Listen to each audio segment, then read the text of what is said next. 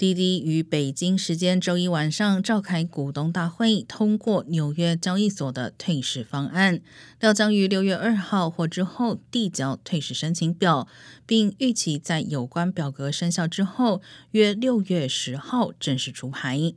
按照滴滴的计划，今次退市后，股东每持有四股美国预托证券 ADS，可转换为一股 A 类普通股。